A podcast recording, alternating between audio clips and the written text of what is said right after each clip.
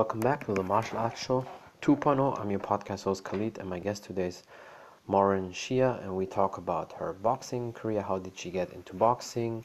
And growing up as a kid and teenager, what type of sports she did, and her training, how boxing changed her life, a little bit of culture, um, Mexican and Irish culture, and tips, tricks, advices, especially for women, and many more things. Stay tuned. She is. Hello. How are you doing? I'm good. How are you? I'm fine. I'm very happy that we can do the podcast, although um, it's pretty late here, but I appreciate you and I really want to do the podcast with you. Thank you. So, uh, I think we just start. Um, tell people who you are and a little bit about your background. Uh, my name is Maureen Shea. I'm a two-time world champion. Um, I've been boxing since the age of 17. Uh, originally from New York, from the Bronx, and uh, I've moved around quite a bit for boxing. Um, I've always wanted to be around the best. So, um, and and actually wanted to be just in different environments to challenge myself. Um, like I said, I started in the Bronx. I trained in Yonkers, um, but I began boxing because I was actually in an abusive relationship, and um, I was, you know, I was, it was, I went to the gym to better myself from my abuser. I felt like I was, and I had very low self esteem, and um, I thought he was my best friend, and I was in the gym working out, and in the back of the boxing gym, there was, I mean, the back of the gym, there was a boxing ring. And I said, wow, try this out. And there was a trainer there, Willie Soto, and um, he saw me and he says, oh, do you want to try? And I said, yeah. So I went and um, I started to I started to work out and it was great. I mean, and it was weird. I was around all these men, but I needed to find a way to connect to them. So I just I speak fluent Spanish as I'm Mexican and Irish, mm-hmm. and I started to speak Spanish to them. And the trainer Willie is Puerto Rican, so I was able to connect with him and uh, you know kind of like what we were talking about before like my work ethic really gained the respect of the people in there because i showed up every day. And what they didn't know that i was like fighting myself. You know i wasn't just mm-hmm. fighting boxing you know just for fitness or it was really fighting to find myself. And boxing really became the architect that rebuilt me. And for me like mm-hmm. i dreamed of becoming a world champion. I never dreamed of being i honestly never thought of going pro anything like that. I just went to the gym and i said okay what's next? And they said oh now you fight amateur and then I, I mm-hmm. said, well, how do I do that? And then, you know, the rest went from there. And I kind of just, and then I'm like, all right, we're going to go pro. Okay, we're going to, I just wanted to be the best at what I was doing in that moment, you know? So I just kept yeah. saying, next, what's next? And I still, that's still true about my life today. And before that, so before the age of 17, you didn't do any type of sports? Oh, yeah. I was in a ton of sports, but I had a lot of issues. I suffered from depression, mm. suffered from um, I had emotional eating. I had anxiety. I had, um, I just had anger issues, severe anger issues, temper problems. I mean, breaking things in my house. People are like, "Oh, that's why you know boxing is good for you." And I mean, it wasn't that. It was more my, like I said, my fight inside. I played sports. My parents yeah. softball. They put me in soccer. I'm Mexican, so I had to play soccer and Irish. So soccer. Uh, I played basketball. I played softball. I wasn't really into team sports because mm-hmm. I felt like I fought, I played better than everybody else, and I was super. Yeah, that's a problem. and didn't like to rely on other people, and you know anybody who knows me knows today that I'm just very independent, and I like to do my own thing. You know, so I think when I found boxing, I was like, oh man, I wish. I mean, I was 17, I was young for a female during that time, but had I found that when I was like 12 or like nine, I think it would have helped me out a lot with my anger issues and my emotional problems.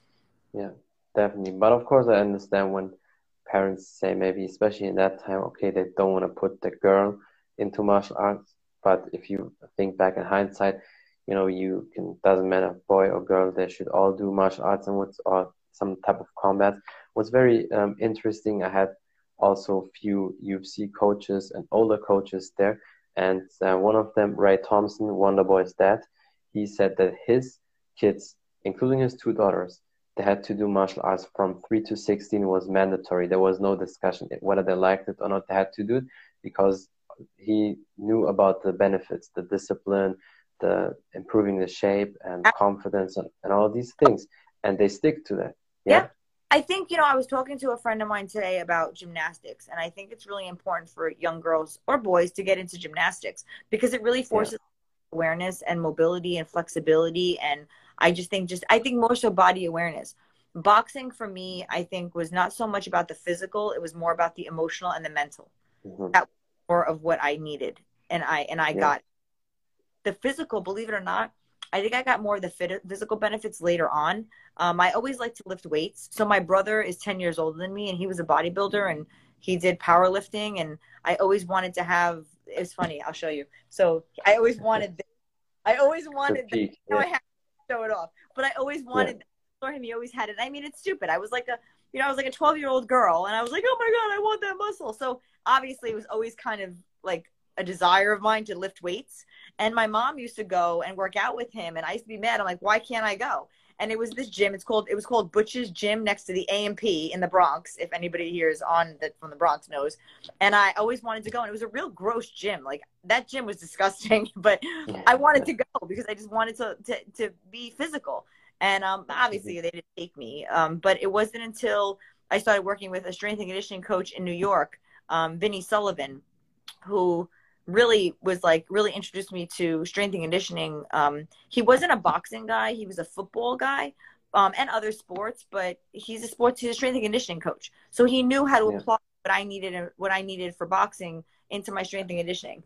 And it's funny because I talked to Phil about him, and I've told Vinny about Phil, and they I think he follows him on Instagram, and I'm like, Vinny and Phil are like the closest I've ever had to their similar way of thinking, and Phil's the best. So for me it was like i had already gotten blessed to be with with someone that understood that um, that type of training methodology. Um, and so i was doing like the belt squat back then when i was like 21 you know what i mean? Like working. And so i had mature muscle. I developed some mature muscle and it really benefited me um, in in my career. Well you definitely develop even if you don't do the strength and conditioning just with the time only boxing of course you develop something. But i feel like always it's better when you add that strength and conditioning training or uh, when you know when you do these type of exercise because it helps you um, mm. because you need to be explosive and especially in martial arts especially in combat sports you need to be explosive and if you're not explosive then that's a problem because a lot of people when they lift weights just casual they are very slow because when you do biceps curl usually you do it slow you don't do it fast and when you do a punch or a kick, you have to explode. You have to do it fast. That's why a, a good strength and conditioning coach is very important. And I'm still surprised that a lot of times in all type of sports, but especially in martial arts, still a lot of people relate only on the skills, which is the most important. That's true. But if you only do the skill work, but you skip the strength and conditioning training, you lack a big part of your explosiveness, of your knockout power, of um, yeah, just being more um, agile, quicker on the feet. All these things you get that with the strength and conditioning training. I feel like for me, the strength and conditioning was huge in my um, in my injury prevention. Um, you know, I'm older mm-hmm. fighter, so for me, I'm actually faster and I'm more in control of my body now because of the types of workouts and the types of programming that Phil has us on. Um, I'm I'm doing condensed content right now, and I'm doing box squats and my max box squat is like 265.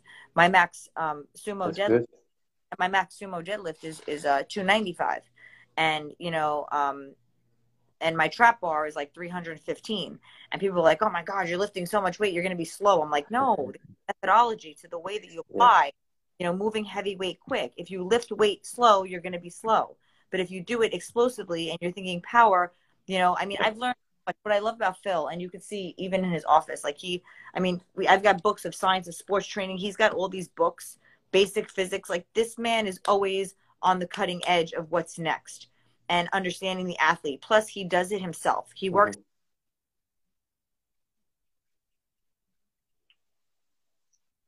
He's so connected to us. And, and, and, you know, I know him and Derek, my boxing coach, they work close together too um, on what we need, and he'll ask Derek like what what's lacking or what what do you need them to do more of or whatever. And then you know I send him my sparring. I sent him my sparring today. You know I don't have a fight until May, mm-hmm. but still in there staying sharp.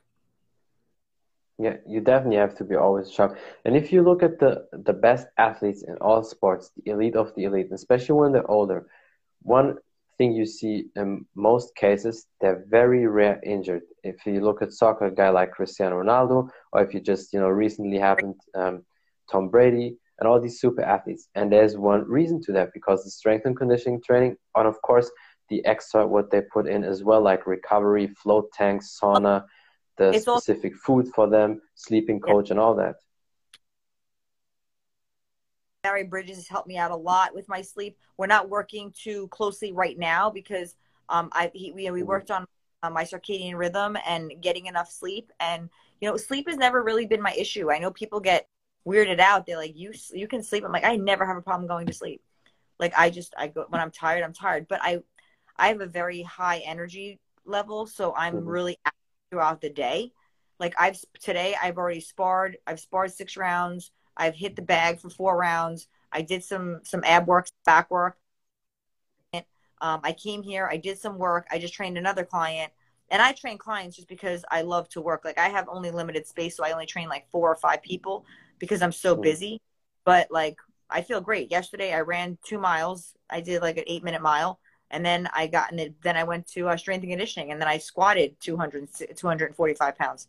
You know, um, you know. So it's like, but my sleep and my food, which I meal prep, it's so important you can't cut corners. And I saw one of the UFC fighters was in here before, um, Christoph, and he's like, "Oh, what do you got there?" And I'm like, "I got steak, brown rice, and vegetables." Because you know, like I want to feel good because it's all about performance. It's always been that way. When I when I when I box good, when I feel good, I box good. I live good. I, you know, I think healthy, mm-hmm. and I it's important. I go to therapy. I'm a huge advocate of therapy.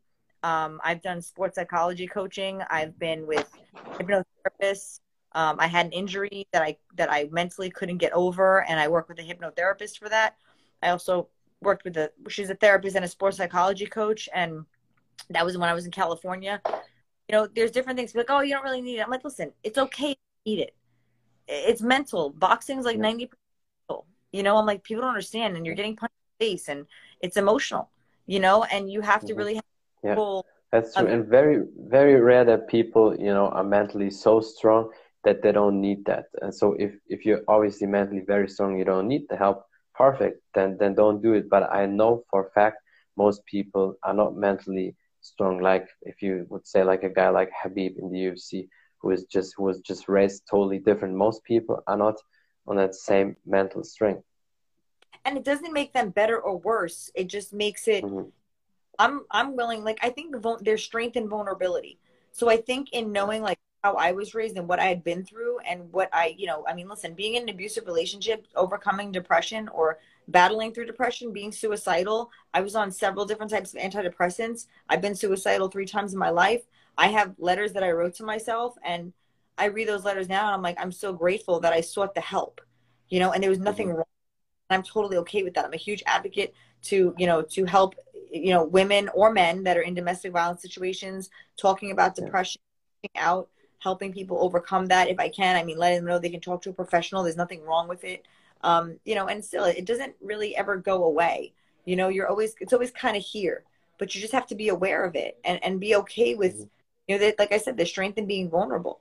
And I think that that's been a benefit to me. I've learned getting to the gym. So this morning I dealt with some issues, like just nonsense issues, life issues with my health insurance and all this stuff. It was just frustrating me. But I'm like, wow, this is a great time for me to practice leaving it at the door. I showed up at the gym. Yeah. I could do about it. I'm a bit of a control freak. I didn't like that, but I could either let that control me or I can control it. So I left it at the door. I went to the gym and had a great sparring session. And then I picked up where I left off and I had to deal with it. You know, it was frustrating and it was really, but it is what it is. You can't just let that. Con- yeah, definitely. And especially the things you, the, the things you can't control. Um, it's not good if you waste more than five minutes or so being mad about that because you can't control these things. So if, if there's something you can control, that's different because one reason why a lot of people are stressed and sometimes have anxiety is because you didn't address that issue and that's a thing maybe it's for a long time or for quite a time inside you or it's still there and you didn't think about it but as soon as you start addressing that specific thing the stress suddenly goes away and I think it's it's in your subconscious. I just have to charge my phone. Sorry about that. Um, yeah. your subconscious. You know what? What people don't understand that like you you're eventually gonna have to deal with it. Whatever it is, it's eventually gonna come up, and you're gonna have to deal with it. You know, like I know for me, and here's something really really personal and really um, tough to to. I mean, I'm fine talking about it now, but it was tough for me to even actually recognize it. You know, when I was in the mm-hmm. abusive relationship, I had gotten out of it and I was in a fight. I was fighting, and there was a moment where my opponent hit me, and I felt like I deserved it. mm-hmm. that's that's serious. That's deep. And when that yeah. happened, I was like, oh, I have to. There's some unsettled stuff that I need to deal with. Mm-hmm. You know, because you and, think you're yeah. fine, but you're not. And that's not. I didn't want to go back into fights thinking that because I'm going to get hurt. You know, in boxing, yeah. you know, like any martial arts sport, it's not to be taken lightly. You know, we can we can Definitely. box my life with one shot. You know, and I respect yeah. the sport very much. Anybody who gets in there and does it. Yeah, no, definitely. And, and how did you overcome uh, that? You know, that thought process. You deserve it, and obviously, when you're in a toxic relationship, and um, more even more dangerous when when it's very violent for you. How did you overcome that? Uh, for me it was you know i actually i went to um well i was in overeaters anonymous because i was a food addict. Well i am a food addict. So i went to program and i learned about positive affirmations and i learned about um, a day at a time. And i learned you know and i'm a christian. You know god is my higher power. I don't push my beliefs on anybody but i know what god has done for me in my life and prayer and um you know and i'm i'm just i'm so grateful and so for me i think my faith along with a lot of self practice, like um, meditating, um, also self positive affirmations. So I would put post its on my mirror in my bathroom because the first place that you go in the morning is to the bathroom, and there were post its yeah. that said, you know, you are beautiful, you are capable, you are smart, you are. Because I had to almost re reprogram my brain to believe these things mm-hmm. Because I believed so much negative for so long, and I listened to, you know, those things from somebody or I started feeling them myself because of the physical abuse. And you know, I went mm-hmm. through anorexia. I mean, there was a lot of self-harm that I went through as well. You know, um, I did a lot of drugs when I was younger and I did um, you know, I, I was anorexic and I've come a long way. You know, people who knew me when I was mm-hmm. younger, I just had a lot of issues. And um, you know, I got kicked out of high school. Um, I was just very defiant. I think that's the best word to use. I was very defiant. And um, but I found a self respect, which allows me now to respect others and to respect myself. Mm-hmm. Would you say also because of boxing, now you found your identity? You know now also where you belong and who you are, because that's a lot of times the case when when you experience all these bad things that sometimes people are lost and they don't know where they are or who they are. They think then then nothing worth and all that. I think, but I, I wouldn't identify like my, I think my identity was found through the balance of boxing mm-hmm. and civilian. So the fighters that we all train with, we call people that don't fight civilians because they don't quite understand fighters. And so yeah. I, I'm still a civilian and that's okay. You know what I'm saying? I'm still, I'm yeah. human, but I'm still a fighter. And it's almost like working within the two realms, you know? and and understanding that Maureen that is outside of the gym and more I'm still very much a woman. I, I'm I'm very much about, you know, chivalry and I was raised a certain way and and I, and I love to be treated like a woman, but just because I have muscles and I'm strong and I'm, you know, confident and I've I'm I'm a world champion doesn't mean that I don't need to be loved and I'm not sensitive and I'm not emotional. So I think for me, it was balancing the two and still allowing my femininity or just my vulnerability to come out outside more because mm-hmm. when I was in fight mode, I was always in fight mode. And I found that even in relationships, um, I was extremely defensive because I was always, I always felt like in the gym, I was defensive because back then women weren't accepted. So I always felt like I had to prove myself. Yeah. And I started doing that in relationships. And I can see why my relationships didn't work. I mean, there was issues with them too. It wasn't all me, but yeah, you know, yeah. I know my part and I always look at what my mistakes were so that I mm-hmm. can be better you know, I can't blame, I'm not to blame everybody else, but it was takes two to tango. So, you know, um, but I know that I know my part. I'm like, okay, how come this didn't work? What was my, what was my part in this? And that's the only way you're going to grow. If you just think that everything's somebody else's fault, you're never going to grow. Yeah. No, definitely that that is true. And that's only what what losers do. They always blame other people. And of course, when things happen, it's not always you. It, it can be always the environment or, or the other people um, around you but it's always better to you know take the biggest action and then the small details you can still say okay well it's definitely up on them but i think also with that attitude as soon as you started to reprogram your brain everything now you know was easier for you and you knew the direction Yeah, but it's still it was still challenging because there's still moments even now that I have to Mm. like check myself, you know. But I'm very I have a very small circle. I have very a that's very great. I mean, I know a lot of people. A lot of people know me, but the people that I really hmm hold close and I spend the most time with, you know, I'm I'm very careful with who I choose, you know, and I've learned that it's Yeah, okay, a little selfish, meaning, you know, if if you don't serve me a purpose and it's not using, there's got to be a mutual benefit to a friendship or any relationship for that matter. You've got to provide me true. something, I Yeah, provide you something. Otherwise, it becomes a take take or a give give, yeah, and it ends up bad. yeah, So it's got to be both ways. And I think communication is really important, whether it's romantic, whether it's professional. You know, um, you know. Phil and I have conversations on a daily basis, and sometimes he asks me, "Are you okay?"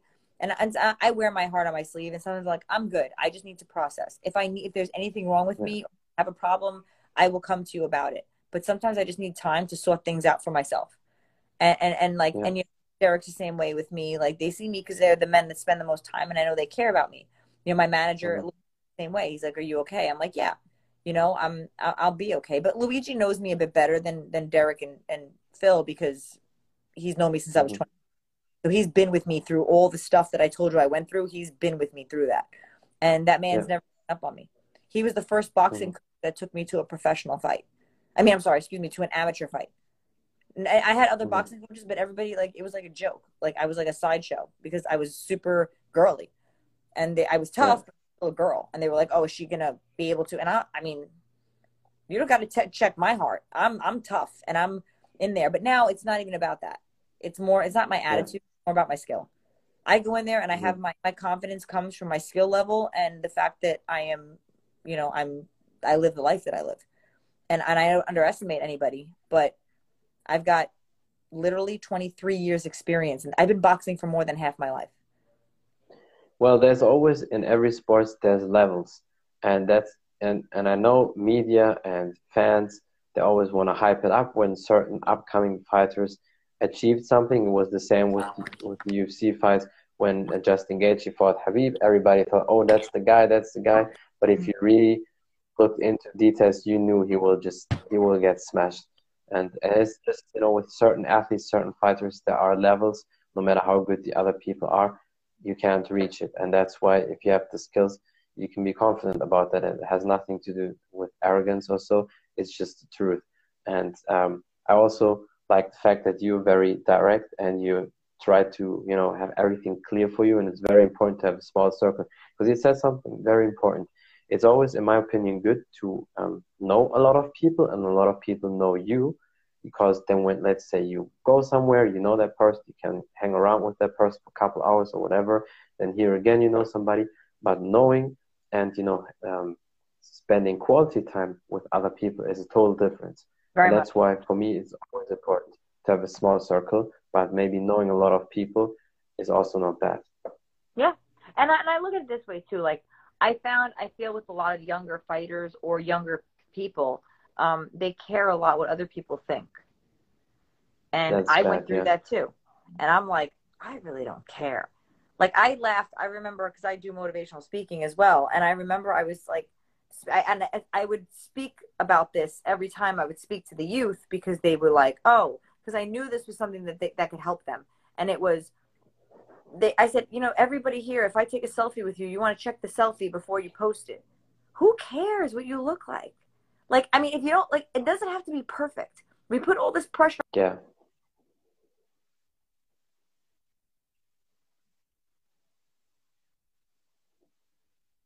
I mean, like, whatever. One bad pic, like, I know, I know who I am. I know. I don't let a picture that's out there define me. I define me. And I think that we give away our power and I give away our self esteem when we let photos that are out there. You know, of course, you want to look nice, but I just feel like it's just it's gotten to the point with all these filters and all this. It's, It's crazy. crazy. Like I don't even. I don't. Even, it's Yeah. so bad because when you I see these people when you see people in real life i can just say that from from these fitness expos and it, it goes and i don't want to bash women but No, most of, of most of them it then when you see when you see when you see them on these expos a lot of them don't look like not even close on like on the pictures or in the in the videos. And they do barely videos because when you do a video you can see at least if somebody has skills or not. But then you see them and sometimes they don't even work out. They just wear these gym clothes and they get sponsored and they have like maybe a couple hundred thousand followers or so and they don't even work out and that's crazy. And and and other thing also suddenly they don't have confidence. Suddenly they can't get a word out here on the internet. They put these long texts and whatever and all these stories. But as soon as you um, close to them you want to talk to them it's like you know where's the self-esteem gone?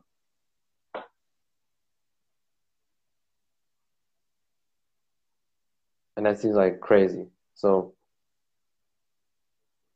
i think it's definitely something um, sign of the time, like you said, probably because a lot of people have that issue.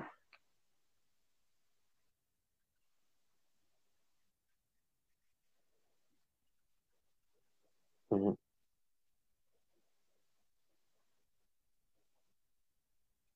Ever, I, I hit I hit ten thousand yeah. followers without showing no, my skin, but I recently did a photo shoot where I showed some skin, but that's only because I'm 40 now, and I'm, I want to remember what I look like when I was when I'm 40. When I was 40, when I'm old. Yeah, definitely. no, I definitely understand it. Well, you also you look great. You have a great Thank shape, you. so there's nothing wrong. There's nothing wrong when you just show here and there sometimes your shape, and you know that that's okay. And I also but say there's nothing wrong when you got to understand something. Mm-hmm. When I was coming up, nobody respected women in boxing the way that they do now. Yeah, sure. And and it was complete. We were objects so for us, yeah, I know oh, it was even girl. the same with MMA. Of course, so it's hard. It was hard for me to to do that because I wanted to be respected for my boxing, not for my body. But now I'm like, yeah. I know that it's there. I'm respected. So now it's like, yeah. oh, and not that I'm gonna yeah. Through a lot of struggles with my body. You know, um, when I was younger, and and I've been through, and now I own it, and I love that I can own it. Mm-hmm. Yeah, no, definitely. And I mean, as I said, your shape is is incredible. So you Thank definitely you. can can show it. There's nothing wrong with that. And and there's also nothing wrong when when sometimes women when they let's say on the beach and they do maybe here and there a booty picture. That's also okay. But if you do it all the time, then no wonder why people think like that or they question your skills. Because if you only post that, because it's always easier for women to get these likes and to get followers. And then sometimes I see that even the MMA world, they say, "Oh, that fighter, she sucks because she only posts these pictures and then actually the skill level doesn't match the fame they have you know on instagram with the pictures and everything and sometimes it's true but then they yep. you know it's also their fault so that's why i think your approach is definitely the better one and I, in general, I think like you have a very balanced life, and that's Thank why you. you're I try. Successful. I, it's, it's it's definitely it's a job. You know what I mean? It definitely takes work, and and but I'm very yeah. happy. I'm happy, and I'm I, I feel I, I'm in a good place, you know, and it took a long time to get there. Mm, yeah, definitely. I can see it. And how is your training these days? I mean, um, I know now in, in that time it's a little bit difficult, but I but I think the pros, at least in almost all the gyms in the world, they can train like normal. So how is the, how is your training for you these days? It's fine. I mean, to be honest, um, so the boxing gym closed down for a couple weeks, and I opened up my garage, and I had like a bunch of UFC fighters in my garage. I had a bunch of boxers in my garage. Um, Derek was doing work in my garage. We hung up a bag. You know, we were able to still work uh, during during the time when COVID first came out, and we didn't really know. And then um, Phil actually opened up his own facility in Pompano, excuse me, before we came here to Boca, where we are now. So um, it's we I literally haven't skipped a beat when I was um, when we were quarantining and Phil was just opening the other gym, um, I did his body armor. It was a body uh, body weight conditioning uh, program, which I think was great. He came out with that during the quarantine, which I think was wonderful for people yeah. because it's challenging. I was like, dude, I was so yeah. sore. Like you don't need weights to to be sore and to get fit, you know. So that was a great program. Sure. That was a great program. So um, you know, I, I really haven't missed anything. I've been very very fortunate you know, to be able to still, you know, do what I need to do. And it's been a bit, it's been, I mean, compared to other states, Florida has been a bit more open than um, other places. Yeah. So, you know, I know we're grateful for that. And just mm-hmm. be careful. I mean, I'm here at Vaughn Sports Academy, which where Phil, Phil Daru Strong Performance is here. And, you know, you come in, they check, they check the, um, the, uh, your temperature. You know, we have, mm-hmm. we're cleaning all the time. We're cleaning, everything. So there's we have a protocol and we're really clean. So that's great. Yeah. Yeah, well, for me, honestly, I know some people probably hate on that, but I don't care. there's no reason for me to close the gyms down. Not at all, because you need to build up your immune system. You need to be healthy. That's oh, it. everybody talks about medicine, drugs, vaccine, uh, distance, whatever. But what what about immune system? What about health? What about eating healthy, sleeping, working out? Nobody promotes it, but of course, makes That's sense. it. Nobody promotes that because the pharma industry is always number one, Yep. and health is never in the first page. If Yep. you want to, and it's the case with everything. Whenever you have a um, injury or something, you always need to research whatever ten pages or so until you find maybe a solution for you. And when it comes Yep. to medicine and all these obvious things, it's always in the first page. So I'm not surprised with that, but I'm, I'm glad you can work out and you can do Oh, all I'm very grateful. And But I, I agree 100% Yeah. with what you're saying. Just to compliment what you're saying, you know, people always say, like, oh, when you have a headache, take a pill. I'm like, when I have a headache, that's my No. body's response to something. So I'm Exactly. honoring my body and I'm going, okay, why do I have a headache? What's going on? Are my muscles tight? You know, what is it? Am I, oh, what is it hormonal? Like, what's going on? You know, and I Mhm. noticed, actually, it's funny you say that. I, I was getting headaches because I didn't realize I was um, sitting in front of the computer more often working for Phil. Mhm. And so I went and I got my blue light glasses, which, you know, I started wearing They're them good, yeah. because they, they help and they made a big difference. It made a huge difference in my eyes. Like I was getting straining and I was getting tired mhm, and, and they helped me. They're like, oh, you wear glasses? I'm like, no, they're blue light. And I usually wear them all the time because I'm looking at my phone and, and it's funny. They make fun of the font on my phone because the font on my phone is really big. And I'm like, why should I strain Mhm. my eyes? I don't want to wear glasses. I mean, I wear these just because, you know, for whenever, but I don't want to have to. I have 20 20 vision. I want to keep it that way. yeah. No, definitely, it's it's important. Eye health is is is also important, and I you get all these issues a lot of times with bad habits because one reason is, and I talked to a doctor also about that is why a lot of people have bad eyes is because we used to have everything very close. So if we would be um, like people who live in the nature more, and we are used to look from distance all the time, like at least ninety percent of the people with eye issues would would not exist because they used to look from distance. And our eyes are, from a lot of people, are very perfect in that distance because you have the phone and the books and everything very close. But as soon as they maybe look at a sign or so from distance, they can't see. So that's why I think another benefit uh, you have with these glasses. Yeah, absolutely. And um, yeah, is there anything else maybe you want to say or some advice? I know we probably could go for hours now. Yeah, no, you Um, know, I'm just, I just, you know, I just guess, you know, people see Instagram and they think, like, somebody posted the other day about life. Like, I work really hard. You know, I don't have a lot of time. I wish I could post more.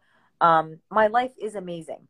Like, I am so grateful for my life, you know, and I'm, you know, and when they people say like I'm, I'm living, I'm living the best quality of my life because I'm able to use my brain in multiple facets.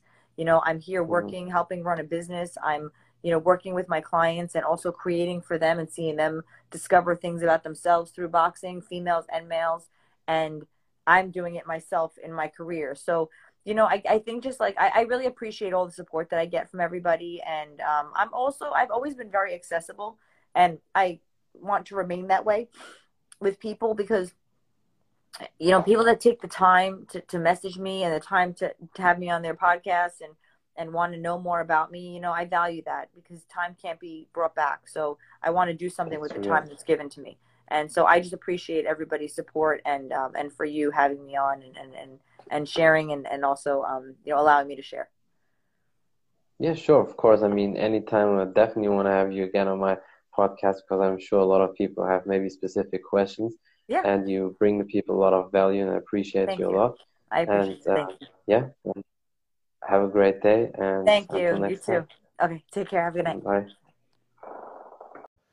That's it from the Martial Arts Show 2.0. I'm your podcast host Khalid, and my guest today was Maureen Shea, and we talked about her being a two-time world champion in boxing, her training, how she grew up, and what type of sports uh, she did as a kid and teenager. Um, tips, tricks, advices, especially how to be more confident as a woman, and many more things. Thank you for watching. Thank you for listening. Until next time, bye everybody.